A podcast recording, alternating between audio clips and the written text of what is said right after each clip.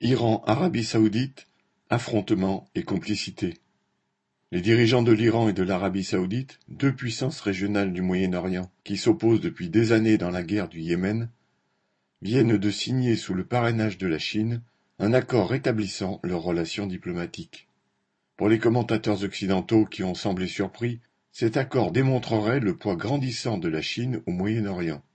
Dans cette région du monde, les dirigeants américains maintiennent depuis des décennies un équilibre instable entre plusieurs puissances régionales, veillant à ce qu'aucune ne prenne trop d'importance, quitte à les affaiblir en encourageant des guerres meurtrières.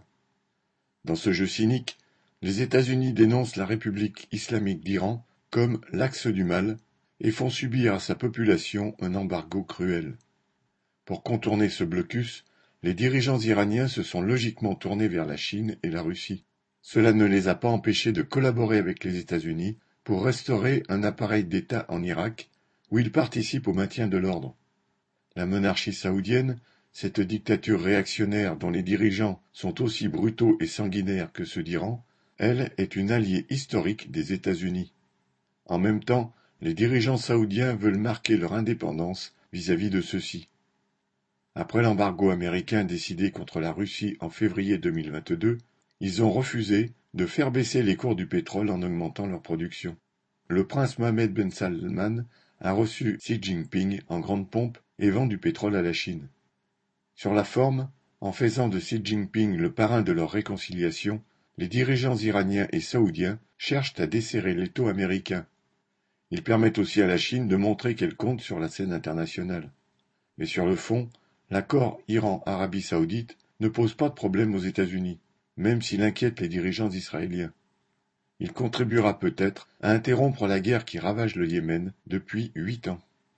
En effet, depuis mars 2015, l'Arabie saoudite, avec la participation des Émirats arabes unis et le soutien militaire et politique sans faille des puissances occidentales, fait la guerre au Yémen, son petit voisin de 28 millions d'habitants. Elle bombarde et occupe des territoires pour empêcher les houtistes, une minorité chiite soutenue par l'Iran, de prendre le pouvoir. L'Arabie saoudite considère le Yémen, riche en pétrole et verrou de la mer Rouge, comme sa chasse gardée. Elle n'a cessé d'intervenir pour tenter d'imposer au pouvoir ses hommes liges et contrer ceux qu'elle a présentés, selon les époques, comme les agents de l'Égypte, du Qatar ou de l'Iran.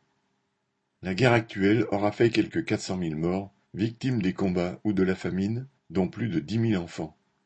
Si elle ne fait pas la une des médias comme celle en Ukraine, elle fait tout autant le bonheur des marchands d'armes occidentaux, dont les Français Dassault et Thalès. La réconciliation publique des dictateurs iraniens et saoudiens sera peut-être l'occasion d'arrêter cette guerre sans vainqueur qui entretient l'instabilité de la région.